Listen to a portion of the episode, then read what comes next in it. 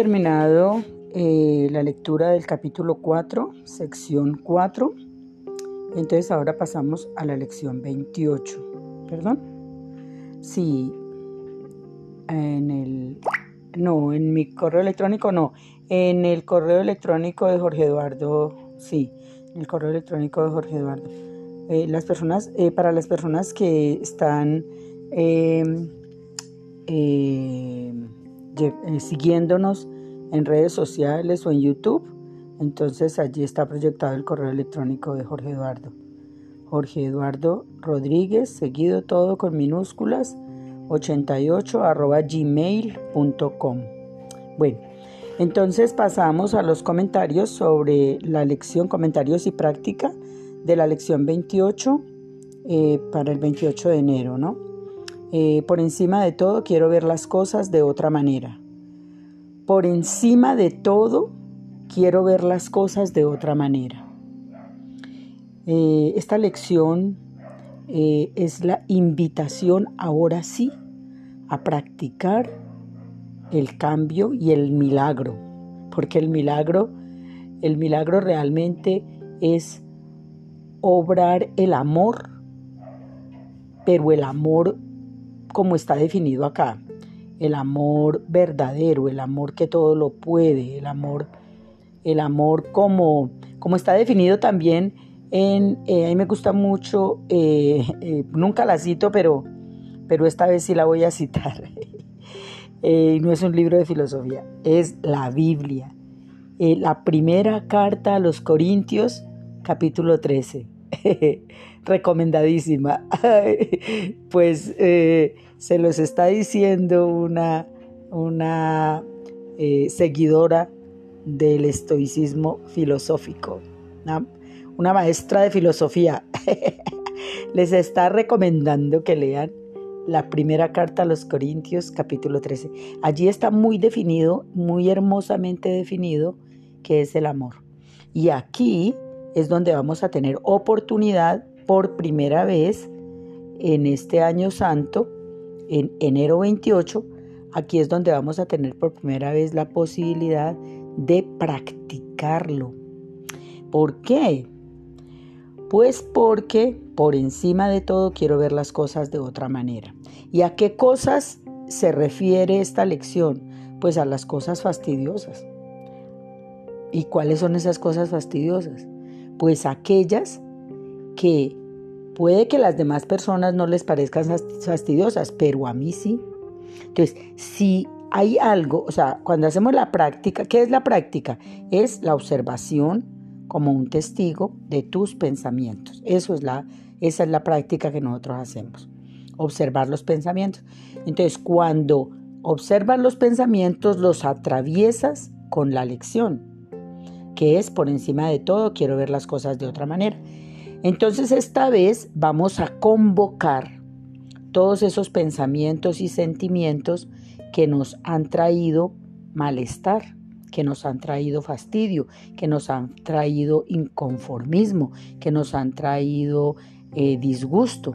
Entonces vamos a traer al pensamiento, vamos a traer a nuestra pantalla mental, nos imaginamos una pantalla gigantesca por donde pasan los pensamientos y allí Vamos a intentar recordar a ese vecino desagradable, a esa vecina incómoda, a ese hijo que nos está levantando roncha, a, esa, a ese familiar, a esa cuñada, a la suegra, a la nuera, al yerno, a quien sea, a ese compañero de trabajo, a quien sea que nos ha fastidiado la vida, al fulano que nos que nos eh, traicionó, que nos hizo daño, que sea, que nos insultó, lo que sea.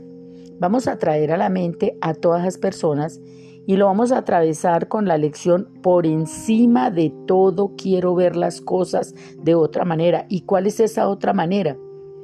Pues esa otra manera es desde el amor. Entonces ustedes me van a decir, ¿cómo así? Pues sí, desde el amor, desde el amor que todo lo perdona, desde el amor que todo lo puede, desde el amor que puede pasar por alto situaciones, desde el amor que puede aceptar, que puede entender, que puede comprender, que puede ser compasivo, que puede ser tolerante, que puede que puede que lo abarca todo, desde ese amor que, que incluye, que incluye todo y que todo lo permite, porque eh, las experiencias que nosotros habitamos las eh, hemos, digamos, mm, transitado porque han tenido un propósito, porque todas las experiencias, cualquiera que sea, han llegado a nuestra vida a enseñarnos algo. Lo que sea que nos haya pasado, ha ocurrido con un propósito de aprendizaje. ¿Por qué? Porque es que esta vida eh, ocurre con dos finalidades. La primera, evolucionar y la segunda, ser felices. ¿Y qué significa evolucionar? Evolucionar significa aprender. ¿Y qué es lo que tenemos que aprender? Las lecciones específicas que cada persona necesita aprender para trascender a la del sufrimiento a la felicidad, de la angustia a la paz interior, de la tristeza a la dicha, ¿sí? De la incertidumbre al gozo, a la certeza, al conocimiento. Entonces vamos, vamos a imaginarnos que esto es, eh, vamos a imaginarnos un cuentico, a ver, vamos a poner un ejemplo. Imaginémonos que las personas vienen a la vida y en el momento en que nacen es como que les entregaran, como si les entregaran un vehículo, un vehículo nuevo. Ese vehículo es el cuerpo. El conductor es la personalidad, ¿sí? Y el, eh, digamos, a ese conductor se le ha dicho, mire, usted va a, hacer muchas carreras, en, en, en esa carrera por la vida va a tener que aprender una cantidad de cosas y usted tiene un plazo determinado para tener esos aprendizajes. Si usted cumple con esos aprendizajes que a los que vino a esta vida, si usted cumple con ellos, eh, digamos, en, el tiempo previsto, entonces usted eh, pasa, digamos, al, al, siguiente, al siguiente curso, al siguiente nivel. Es como una escuela. Esto es como un colegio. Entonces, eh, si usted aprende lo que necesita aprender, entonces pasa al siguiente grado. Si gana el año. Si usted aprende lo que necesita aprender, entonces gana el año. Eh, y si no aprende lo que tiene que aprender, le toca repetidilla. Entonces tiene que volver otra vez a, hasta que lo aprenda. ¿Y qué es lo que tengo que aprender? Preguntará él, ¿no? Bueno, ¿y cómo así? ¿Qué es lo que yo tengo que aprender? Pues usted tiene que aprender a ser feliz. Tiene que aprender a, eh, a, a, disfrutar, a, la plenitud, al gozo.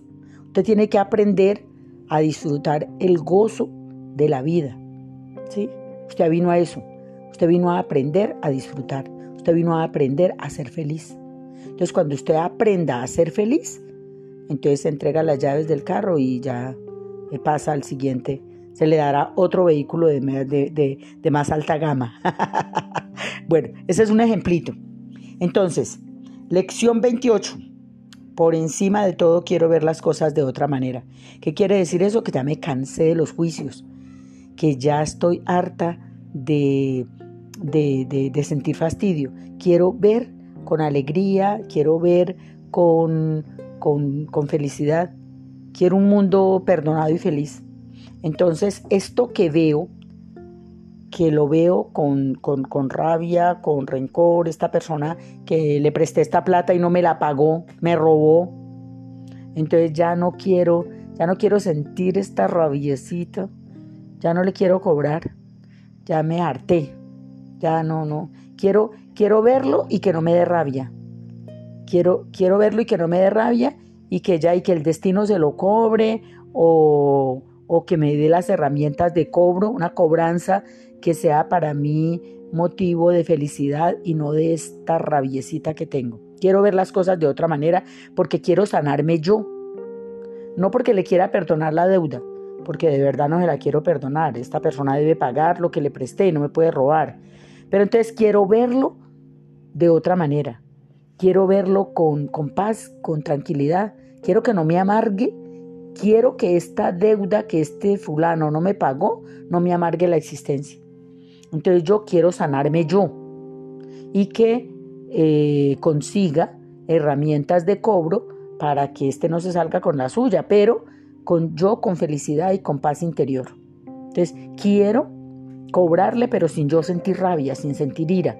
Quiero ver las cosas de otra manera. Quiero perdonarlo de corazón por este daño que me ha causado, pero quiero también herramientas jurídicas de cobro para que el tipo me pague, ¿sí? Porque eso es lo correcto. Pero no quiero sentir odio, ni quiero sentir fastidio, ni quiero sentir rabia. Quiero sanar mi corazón. Entonces, quiero ver las cosas de otra manera. Eh, por ejemplo, la otra persona, digamos, eh, mm, detesto a mi nuera porque me trata mal a mi hijo. Entonces, quiero verla sin, sin detestarla. Quiero verla Mm, así como dice eh, la primera carta a los Corintios capítulo 13, quiero verla con ese amor, con el amor que es incondicional e ilimitado.